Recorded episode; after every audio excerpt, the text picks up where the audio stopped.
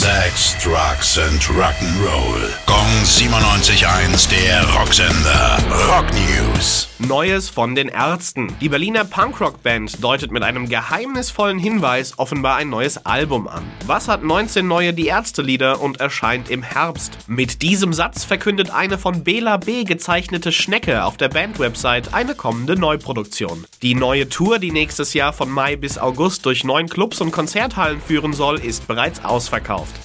Ann Wilson kennt man vor allem als Sängerin von Heart. Seit einigen Jahren ist sie aber auch solo aktiv und hat jetzt eine weitere Single veröffentlicht, Black Wing.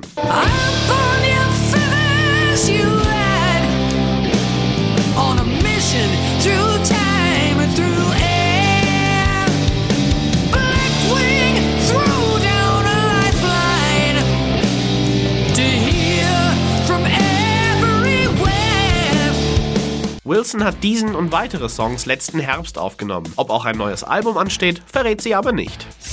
Gong 97.1, der Rocksender. Rock News. Sex, Drugs and Rock'n'Roll.